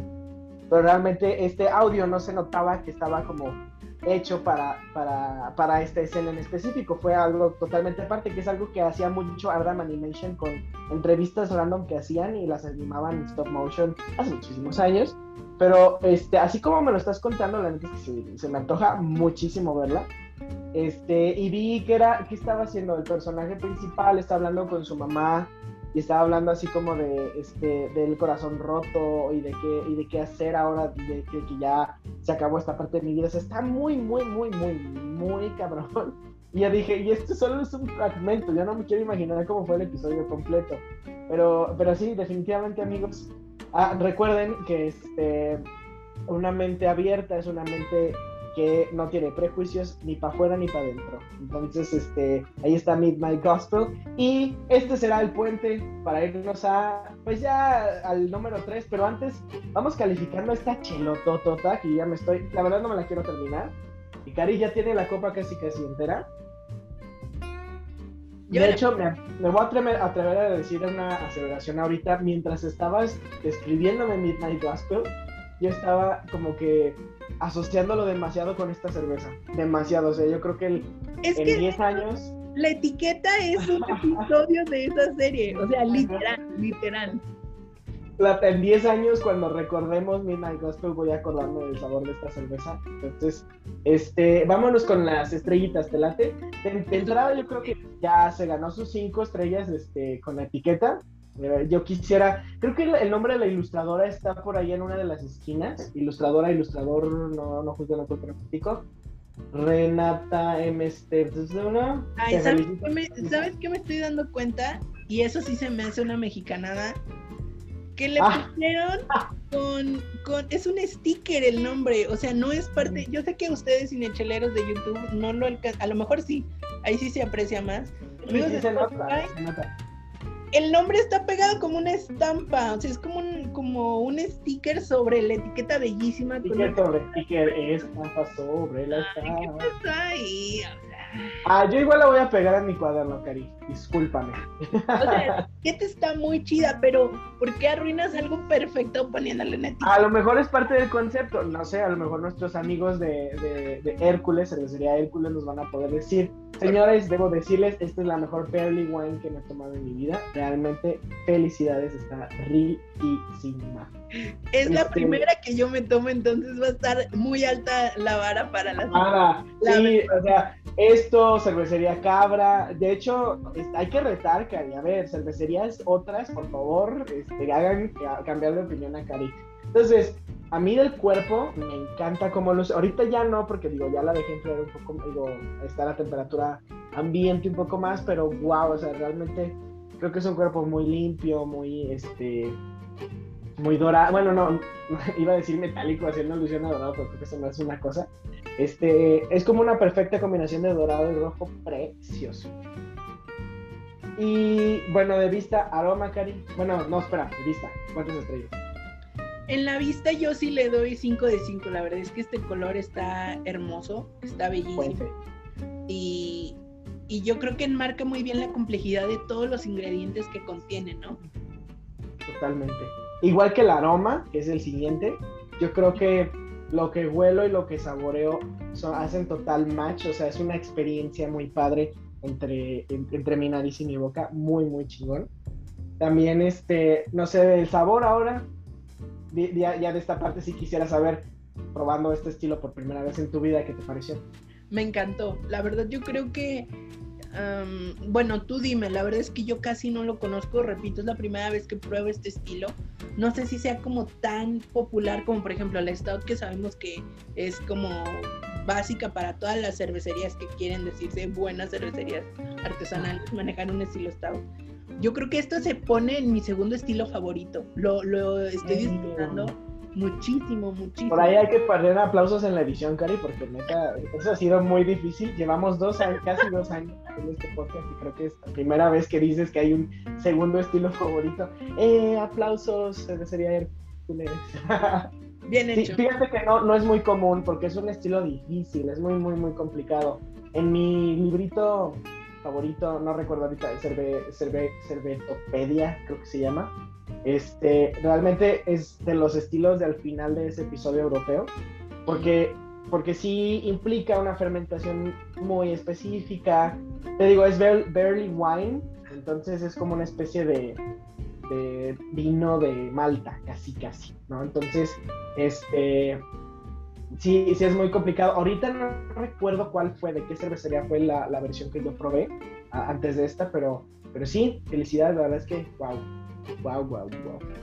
Yo creo que el sabor también merece sus cinco estrellas y la sensación en la boca es muy, muy sutil y creo que se queda tanto, o sea, impregnado. Y no sé por qué, pero a mí me invita mucho a a maridar, no sé, yo cuando una cerveza ya me invita a maridar, incluso me estoy arrepintiendo de haberme la tomado así sola, mm, se me antoja con algún platillo francés, bueno, estoy diciendo francés por decir algo, pero algo, un platillo muy de especialidad, no sé, un, eh, un filet mignon, un, este, alguna pasta muy, muy complicada, no sé, algo, algo, algo así de ese estilo. Fíjate que yo la asocio, digo, ahorita que, que hablas de, del maridaje, como más como con un postre. Creo que esta parte de, de, muchas especias me recuerda como al ponche, que tiene la canela, que tiene el azúcar, que tiene la caña, o sea, que es muchas, muchos sabores, ajá, algo frutal incluso. Esta no es nada frutal, definitivamente, pero la combinaría como con, más bien como con un postre. Y la sensación en la boca a mí me fascinó, que como dije hace un rato, la ves como muy, muy ligera, pero cuando ya la tienes en la boca, híjole, así como que se comprime y se espesa y parece caramelo recorriendo tu, bueno, garganta. Lo estaba asociando con putazos en, el, en, las papilas, pero realmente más bien son como cachetadas. Ah, no sé. blanco. Como de disfrutar, disfrutar. sí. Dicho eso, amigos de Hércules, excelente cerveza. Yo realmente acabo de cambiar el día de hoy la primera idea que tenía de ustedes. Yo sí voy a empezar a probar más chelas de Hércules ahorita. Y no sé, me puse a investigar y tienen un, una cosa llamada Almacén Hércules, donde ustedes pueden ir a comprar tanto sus productos como muchos otros más. Este, vayan y búsquenlos, están en Instagram, Facebook y obviamente pues en su página oficial Almacén Hércules.mx, me voy a equivocar, no importa, yo creo que pues este, vayan y búsquenlos según los encuentran. Y bueno, dicho eso, vámonos ahora con las menciones honoríficas. Cas, cas, cas, menciones honoríficas en series animadas para adultos. Mi mención honorífica es una serie que vi el año pasado que me pareció como una apuesta bastante arriesgada, no arriesgada, pero una propuesta diferente de parte de Netflix que no nos tiene como acostumbrados a este tipo de series para adultos con esta técnica de animación. Y me refiero a una serie que ya mencioné del año pasado, del 2020, se llama The Liberator. Es una serie muy, muy cortita, de cuatro episodios nada más. Cada episodio dura como un poquito menos de una hora.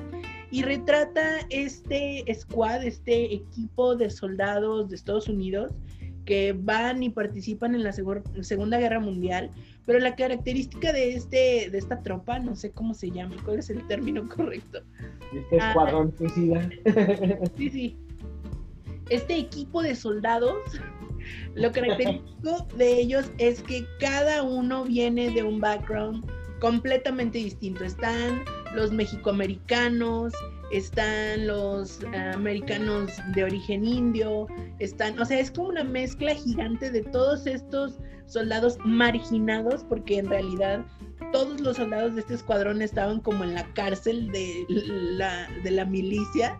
Entonces llega un, un, capitán y es como, a ver, tu trabajo es reformar esta bola de, de indisciplinados, ponerlos en forma porque se van a ir al frente de guerra, ¿no? Entonces es, es, un escuadrón muy particular en ese sentido y pues obviamente toda la historia está basada en hechos reales y al final de la serie incluso aparecen fotografías de las personas que, que van apareciendo. No te cuento lo que pasa porque tú más o menos me imagino que ya te estás haciendo una idea de que lo que fue estar en la línea de batalla, en el frente de batalla en la Segunda Guerra Mundial. Pero te adelanto que que hay muchas pérdidas. Así, lo vamos a dejar hasta ahí. Ay, no, Karina, ya todos los fans de Game of Thrones ya se hicieron a la idea, ¿no? Bueno, sí, pero es que uno nunca supera ese tipo de cosas, o sea, pues, no, pero, pero no. Y al igual que la serie de Undone que te había presentado hace un momento, esta serie también está animada con rotoscopía. Entonces, oh. resulta como muy interesante ver este tipo de, de de serie, porque pues películas bélicas ya tenemos muchas, ya las hemos visto por atrás y por adelante, ya nos las sabemos, ¿no? Entonces creo que esta reinterpretación es como muy refrescante porque es una mirada pues distinta a lo que estamos acostumbrados a contenidos bélicos. A lo mejor pues ya no sabemos la historia de, de la Segunda Guerra Mundial al revés y al derecho, pero cuando te la presentan como de esta manera es como, ah, o sea, se ve como con otros ojos, ¿no? Y personalmente la encontré como muy interesante. Yo no soy como de primera instancia así voluntariamente ver eh, películas o series como de este género, a no ser que vengan como súper recomendadas. Entonces creo que ver esta serie me sacó mucho como de mi zona de confort y estuvo muy chido. Entonces ahí va mi mención honorífica. La mención que pueden ver obviamente pues en Netflix, así. Bueno, entonces, este, pues vamos con... Sí, yo, yo, yo voy, a, voy a intentar verla. La verdad es que este, yo, yo sí estoy un poco harto de, de este, el material de la Segunda Guerra Mundial y todo esto, pero pues supongo, supongo que le puedo dar una oportunidad. Yo quisiera mencionar honoríficamente a Rick and Morty, definitivamente o sea, lo merecen porque no es mi, mi serie favorita, no es mi top 1, pero creo que hay que darle mucho mérito a todo lo que se ha logrado por ese lado. Creo que esta serie, es, nuestra generación sí la ha adoptado así como con mucho, mucho cariño. Este, y es de estas pocas series que se atreven a, irse interdimensionalmente. A lo mejor no tanto como Midnight Gospel, porque este... Las han comparado mucho, ¿eh? O sea, creo que las han puesto como... como a Ajá pero me parece que, que, son como sectores distintos. Como... Sí, son muy distintos, ¿no? Midnight Gospel sí se va mucho como al, al, al meollo de un asunto y acá en eh, Rick and todavía hay este, yo, yo, quiero decir este estilo simpsoniano, ¿no? Por favor, en el diccionario de Cinechelas hay que poner la palabra simpsoniano. Vamos a sacar un glosario con todas las palabras. Un glosario acá chingón. Porque todavía tenemos así como personajes muy, muy definidos el principal y el sidekick que de repente hacen un swap a mí me parece y este no sé o sea hay tantas cosas en esta serie eh, tantas dimensiones tantas cosas que poderle aprender que al final nos muestra un poco de lo significativo que lo poco significativo que podría ser la vida que es algo que alguna vez alguien me dijo platicando precisamente de esta serie. No la he visto toda, creo que solo he visto dos, dos temporadas. No, no me no he querido darme el tiempo de, ver las demás, pero, pero creo que lo que llegué a ver es, es, algo, es algo muy, muy padre. Y es muy entretenido, los episodios se van así en putiza, o sea, realmente no te das cuenta en qué momento se acabó. Entonces, además de que maneja una comedia muy, no sé, es, es una cosa que, que viaja mucho entre lo simple y lo complicado. Y, sí, totalmente, definitivamente hay que mencionarlas. Y ya por último, yo traigo una media este, recomendación más, que a lo mejor algunos de ustedes, amigos y mechoneros millennials, no van a considerar que es como para adultos. Yo sí, oficialmente aquí, frente a este foro, voy a decir, esta serie no fue para niños, no debió haberse mostrado en Cartoon Network, pero qué bueno que lo hizo. Y es este regular show. Este, no sé, o sea, realmente yo cuando la vi, dije, güey, esto no puede ser para personas de 10 años, o sea, esto, yo estoy empatizando más con esto que en ese entonces mi primo que tenía 12 años, este, o sea, yo, yo, yo, yo la sentí más para, para mí que para otras personas. Entonces, este, sobre todo ya acercándose hacia la parte del final de la serie, creo que no, era, más evidente cada vez, ¿no? Y Regular Show, además de tener un estilo muy sencillo, uh, me encanta que siempre había como el factor what the fuck en cada episodio, porque todo escalaba así a niveles estratosféricos con cada episodio y eso es algo que, eh, a mí siempre, siempre, siempre me gustó. No sé si tú llegaste a ver alguna de estas, Cari. Uh, The Regular Show lo ubico por el zapping, por, por estarle cambiando la tele y de repente estaba, pero era como... Eh, o sea, X, o sea, como que no había algo que me atrajera así como para quedarme viendo, como si lo hacía, por ejemplo, Adventure Time, porque estoy segura que esta también es de Federator, porque pues el estilo visual es muy probable, es muy, muy, muy entonces era como, ay, pues las nuevas caricaturas, bye, ¿no? O sea. Lo que está viendo la chaviza. como que me detenía a, a, ver qué onda, pero definitivamente sí se detecta que pues estas temáticas de estas, de estas series animadas, pues están mucho más densas. O sea, si las están pasando en Cartoon Network, tú esperarías que fuera así como algo más light, algo más como de entretenimiento para los niños. Pero sus temáticas están como súper heavy, o sea será a lo mejor, Cari, que Cartoon Network ya está notando que pues su mercado no son realmente los niños de entre 9 y 12 años. Siguen siendo Entonces. Seguimos siendo nosotros. Nunca dejamos de ser mercado. Exacto, exacto, exacto, exacto. Y ahorita que mencionamos Federator, no quiero dejar de mencionar esta serie que yo personalmente amé muchísimo, que se llama Bee and Poppy Cat. Es como super underground. serie, Claro. porque pues solo está en YouTube, o sea, no hay otra plataforma en donde la hayan estrenado. Y de hecho sacaron el, episodio piloto y fue como, a ver, este, tenemos esta idea, quien guste apoyar, adelante, porque no, no tenemos lana para, para producirla, ¿no? Entonces se vino una, un movimiento gigante para producir Bee and Poppy Cat. Y ya, ah, pues sí, efectivamente se, se estrenaron más episodios. Y igual, o sea, del mismo perfil, una locura tras otra de diferentes mundos.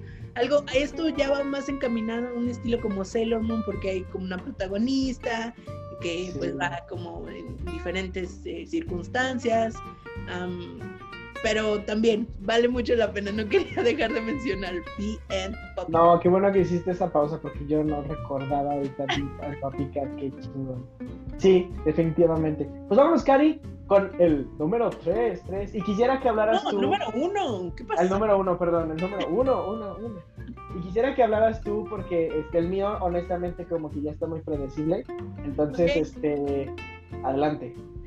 Pues yo estoy muy feliz de que Netflix, de nuevo, ahí vamos de nuevo, Netflix, ya patrocínanos. Netflix, patrocínanos. Sí, sí, sí, por favor, Netflix, patrocínanos. Yo estoy muy contenta de que Netflix tenga la visión, la apertura y el money Sobre Para- todo el money. para sacar adelante proyectos como este, en donde yo creo que dicen, hay muchas ideas chidísimas, ¿por qué nos vamos a quedar solo con una? Vamos trayéndolas todas, ¿no? Y para no hacerla más de emoción, estoy hablando de una serie que no es serie, que más bien es como recopilación, y el hecho de que sea como tan novedoso incluso el formato, o sea, de que no es una serie lineal, que son episodios que juntaron y que puedes ver uno y otro en el orden que tú quieras. Estoy hablando de Love, Death and Robots. Es una, no es una serie, te repito, digo, seguramente has escuchado de ella, porque cuando se estrenó fue súper popular, hubo un hype muy grande alrededor de ella por la calidad del material que contiene. Y si tú has estado en coma los últimos cinco años y no has escuchado de ella y ni siquiera te la has así pasado por coincidencia por Netflix, te voy a platicar muy rápidamente de qué va. Como te mencionaba, es una serie recopilatoria de diferentes cortos animados en todas las técnicas que te puedas imaginar. Ya hablamos de rotoscopía, CGI. No recuerdo si hay algo de stop motion, creo que no, ¿verdad? Bueno, esta primera temporada creo que no. Creo que no, pero todas van encaminadas a la tecnología, a los estragos o beneficios que tiene la tecnología en nuestras vidas. Casi todas están en mundos distópicos, futurísticos, y pues de ahí imagínate lo que te da. O sea, creo que también está el factor del espacio. Hay algunas que, que es como los mundos intergalácticos. Y está padrísimo, o sea, porque tienes una, una gama amplísima. Ahorita te voy a decir exactamente cuántos episodios son en la serie, pero hay muchísimos, o sea, muchísimos, que te digo, unos 15, 12 episodios. Y cada uno trata temas distintos mientras vayan unidos con estas temáticas que ya, ya te comenté. Pero hay desde los cómicos, hay desde los not safe for work, hay desde los, este, los que tienen un perfil más como, como filosófico, así como más de reflexión. Hay los otros que son simplemente comedia y entretenimiento. Pero está padrísimo porque todos son tan diferentes entre ellos. O sea, realmente es una gama tan variada de estilos, de historias, de formas de, narrar la historia. O sea, creo que es, eso es una cosa padrísima. O sea, que Netflix haya dicho, ¿sabes qué? Yo no me interesa hacer una serie, o a lo mejor yo me imagino como que hizo una convocatoria a artistas a decir, vamos a sacar una serie animada de estos temas.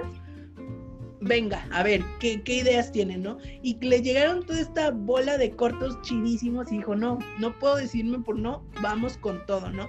Y que de cierta manera también es una forma muy inteligente de checar tu mercado, de decir, a ver, porque ellos obviamente pueden medir como qué episodio ha tenido como más rating, porque te digo, no es como que tengas que ver uno antes que otro, es completamente libre el que quieras ver antes o después. Y eso a ellos les da mucha pauta de decir, ah, están viendo más este episodio, o este episodio se está moviendo menos, o así, ¿no? Pero creo que en general, yo creo que te puedes aventar toda, toda la serie y puedes disfrutar todos los episodios de una manera padrísima. O sea, me gusta muchísimo y sí, a pesar de que todos son animados, no creo que sean para, para una audiencia infantil. Creo que todos tienen su grado de complejidad y de temas que pues no son para niños, o sea, no es para una audiencia infantil. Como adultos los puedes ver y los puedes disfrutar mucho, mucho. De hecho, creo que el primero es uno de una especie como de avatar en donde el, hay como unas guerras. Entonces, ese es como muy violento y muy explícito y te deja como muy claro el perfil de qué es lo que viene después. Y bueno, ahí sí hay como para todos los gustos. O sea, ahí fácil, si dices, este me está aburriendo, el que sigue, estoy segura que vas a encontrar uno que te va a gustar muchísimo y lo vas a disfrutar y vas a querer verlo mil veces más. Y la maravillosa noticia es que ya confirmaron una segunda temporada. Entonces, si esta vino con cosas tan chidísimas como las que tenemos, bueno, yo tengo altas, muy altas expectativas para la segunda temporada. Charlie, yo estoy segura que tuviste esta serie. Fíjate que, fíjate que, no, completa, no completa, pero casi sin querer, diría Jimena Sariñana. Casi sin querer. este, en mi trabajo está, mi trabajo está lleno de, de geeks y, y, amantes del arte. Y definitivamente muchos de ellos me han este, recomendado ver esta serie toda la vida, que llevamos a conocernos. Y de repente, en algún momento de nuestras horas de comida, que son ahí en la oficina, y nos sentamos así, dijeron, oye, estoy viendo esta serie que la neta quiero ya terminar de verla, y la, la, la. Entonces empezaron a, poner, y, este, y dije, bueno, este es el destino, ¿no? O sea, una semana antes de grabar este episodio, pues ya, y me puse a ver, me senté a ver como unos varios episodios, no recuerdo cuántos vi, pero creo que todos me dejaron así con mi, este, mi, este factor what the fuck que yo les decía en regular show en mi cabeza que no nada más por la historia y lo que sucede, sino porque los visuales realmente es está, o sea, son, son expertos, Bob. O sea, realmente son expertos, porque realmente son, son, este, son cosas que están muy, muy, muy, muy chingonas. Este, no, no creo ahorita poder mencionar así como mi favorito, creo que todos tienen una, un algo que rescatar, incluso los que no me gustaron tanto, porque hay, hay algo muy increíble que rescatar de ellos. De no repente... no sé si viste este episodio, que es una chica que está huyendo, como que la está persiguiendo, y ella tiene como rasgos faciales. Sí, sí, sí, que son muy como tipo gorilas, güey. Exacto. Sí, no mames, está perrísimo. Y, y, realmente, o sea, es, es como no sé, yo creo que Love, Dead and Robots puede ser así como una, una carpeta abierta para realizadores. O sea, decir, y, y, también para Netflix decir, miren cabrones, o sea, es, yo, yo, yo, porque, no sé, si tú te sumerges en, en Amazon Prime, en, en, este, en Disney Plus, vas a encontrar cosas que están así como, o sea, que son originales, pero son así como de, ah, ok, está bien, pero que no tienen a lo mejor esta parte que los une, ¿no? O sea, esta, esta única cosa que, en la que pueden estar como conveniendo, ¿no? No sé, me pongo a pensar en los Spike Shorts de, este, de Pixar, que bueno, pues son producidos por Pixar, ¿no? Y ya sabemos que van a ser increíbles, ¿no? Pero acá son así como de, güey, a lo mejor son, son gente, son estudios, son grupos, son, son grupos de creativos que están así como escalando, ¿no? Yo creo que ya, si estás en Pixar y ya te dejaron hacer un corto, es así como, güey, o sea, ya estás arriba. Y esta gente está emergiendo, ¿no? Está, está llegando a la, cima, la cima. Entonces, a mí se hace muy chido eso por parte de Netflix. Y este, y sí, definitivamente la quiero terminar de ver. No, no, o sea, agarré a mis compañeros de trabajo viéndola, no sé en qué parte de, de, la, de la secuencia de episodios, pero definitivamente la tengo que terminar. O sea, no. 18 episodios, o sea, no, no son tantos. Y de hecho, uh, no sé si te fijaste que hay desde los que duran 4 minutos hasta los que duran 20 minutos. Ahora, así, de grande es la variedad de cada uno de estos cortos. Y ahorita que, que lo estaban mencionando, yo creo que un antecedente muy fuerte que, que, le dio la confianza a Netflix de poder publicar una serie de esta naturaleza fue precisamente uh, Black Mirror. O sea, Black Mirror tampoco es una serie que tenga una secuencia lineal, o sea, tú puedes agarrar un episodio al azar y perfectamente sale adelante la serie. Yo creo que, que el que haya tenido éxito ese formato dio pie a que Netflix dijera, ah, va, puede funcionar este otro formato. vamos a hacerlo animado ahora. Ajá, sí, así es. Entonces, si tú eres fan de la animación, de la tecnología, de la ciencia ficción, de... de la fantasía, creo que también... Ajá. O sea, a mí me recuerda mucho a un... No sé si ustedes, amigos cinecheleros, este, fan, fans de Hellboy y Guillermo del Toro y todas esas cosas, este, sepan que Hellboy en sus cómics tiene unos dos o tres tomos de algo llamado Weird Tales, que una vez mis papás llegaron y me quedaron así de, ah, te compramos un cómic. Y fue así un tomo, un bonito tomo de, Hellboy. Yo dije, ah, qué chido. No, nada más decía Weird Tales, dije, esta, esta serie nunca la había leído. Y resulta que era más bien como una reinterpretación de varios artistas de historias de Hellboy. Y dije, güey, qué perro. O sea, de, de tú ser un artista del cómic y tener la oportunidad de agarrar a este personaje tan, a lo mejor no famoso aquí en México, pero supongo que en Estados Unidos y en el underground de los cómics, sí. Es, este, y veías de repente un estilo super cartoon, así ojotes y, cabezotas, y de repente uno muy, muy detallado. Había una, un episodio o unas cuatro páginas de, de uno que era como al estilo pero un era manga clásico, o sea, así como súper detallado, con todo achurado y en blanco y negro y está perrísimo. Entonces yo creo que este tipo de formatos podrían ayudar a ciertos creativos o realizadores a, empezar a, plasmar, ¿no? Y creo que también Cartoon Network lo llegó a hacer en, sus Cartoon Cartoons mucho antes de, así hace muchísimos años, cuando Dexter salió de ahí, Andy Tartakovsky sacó un ching, Gendry, Andy, dije Andy, Gendry, bueno, el señor Tartakovsky sacó muchas series por, por medio de ese tipo de, ejercicios, ¿no? Del, del, probar, del hacer, de sacar los pilotos y a ver qué tal le parece a la gente, ¿no? Y, y, y pues a, a, mí se me hace que,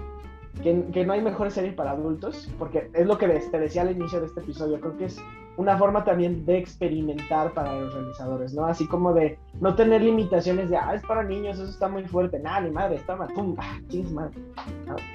Literal, sí. Literal, sí. Lo que nos lleva a tu puesto número uno. Mi puesto número uno, uno, uno. ¿Ustedes conocen al realizador Matt Groening? Que este, habrán escuchado de casa. Habrán escuchado de aquel, este, eh, eh, artista del, de aquel monero que empezó con un conejo y terminó con una princesa este, en Netflix que de repente toma y de repente tiene sexo y de repente pelea las guerras. Pues bueno. De esa serie, ¿eh? no le ha gustado casi nada. Mm, sí, de hecho no, yo, a mí me gusta verla, pero no me encanta verla.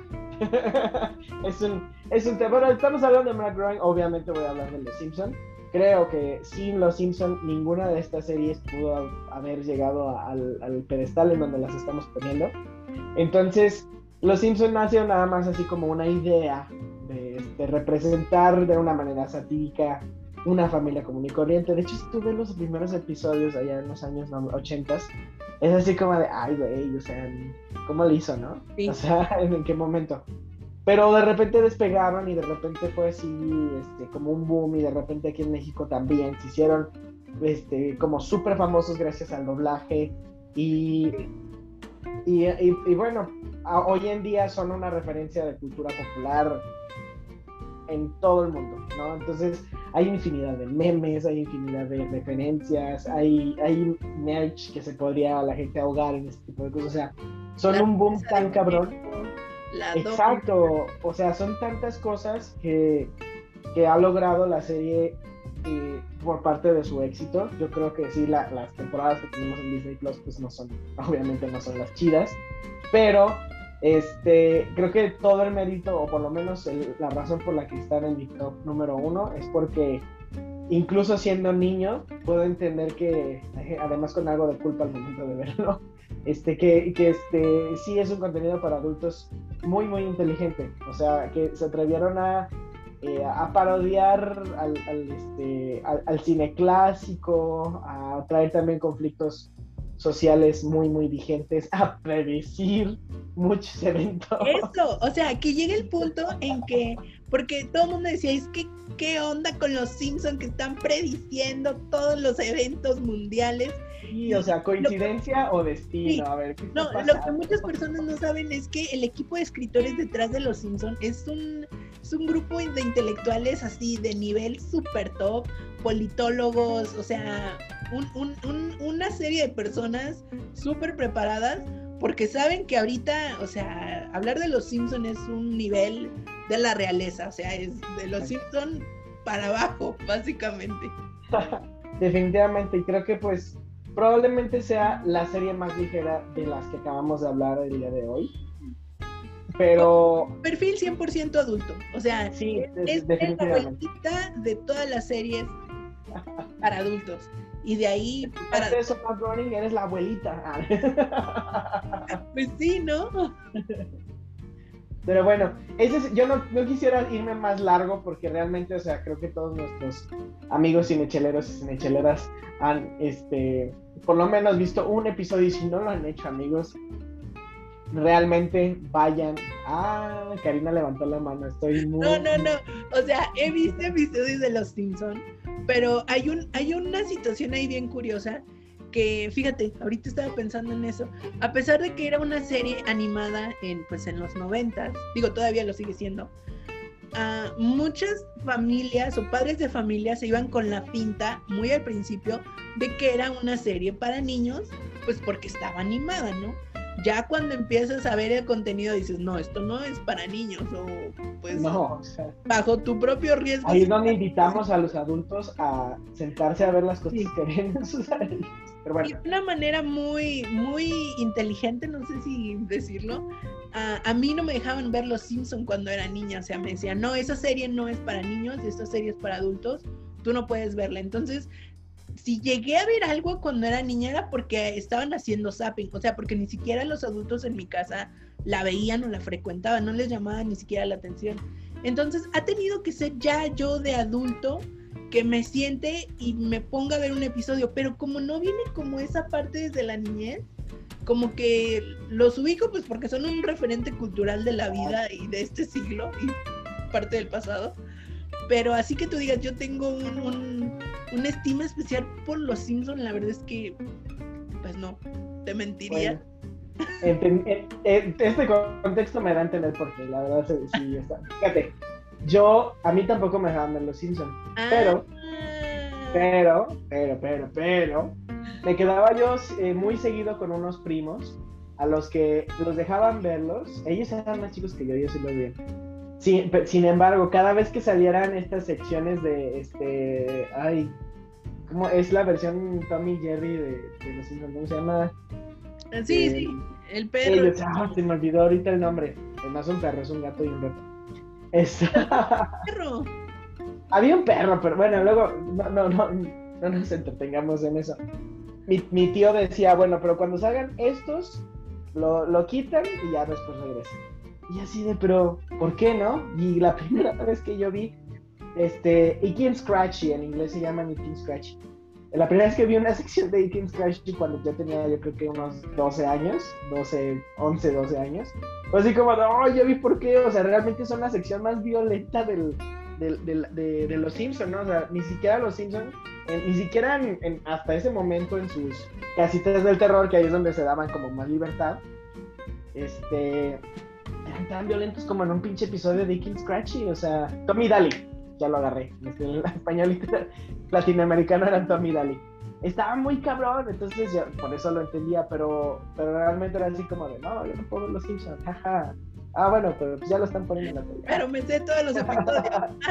Pues sí, es que sí, no, definitivamente. Mmm, rosquillas. Entonces, pero bueno, con esto, amigos, concluimos nuestro top 3 de series animadas para adultos. Este episodio no es para niños, o sea, lo pusiste a tu hijo antes de dormir, pues ya la, ya la cagaste. Entonces, este, desde que decimos cinechelas, es contenido para adultos. Entonces, bueno, Más ¿qué se de por favor. Vamos despidiendo, Cari. Yo soy y siempre soy Charlie Acevedo, fue un gusto hacer este episodio.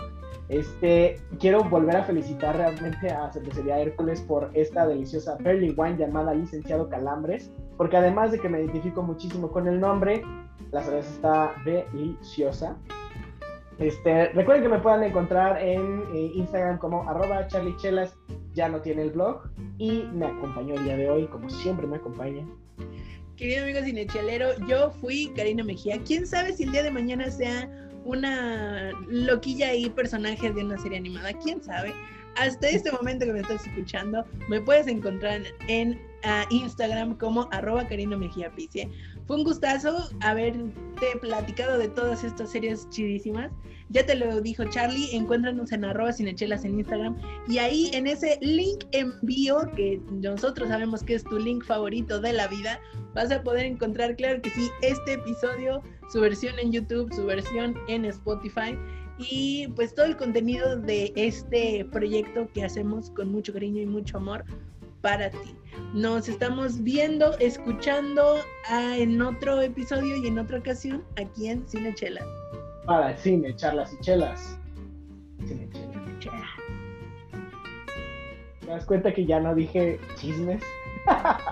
No, no, a ver, otra vez, otra vez, otra vez. Otra ah, vez. entonces va de nuevo para chismes, charlas y chelas, cine chelas. No puedo. Bye, bye. Hasta luego.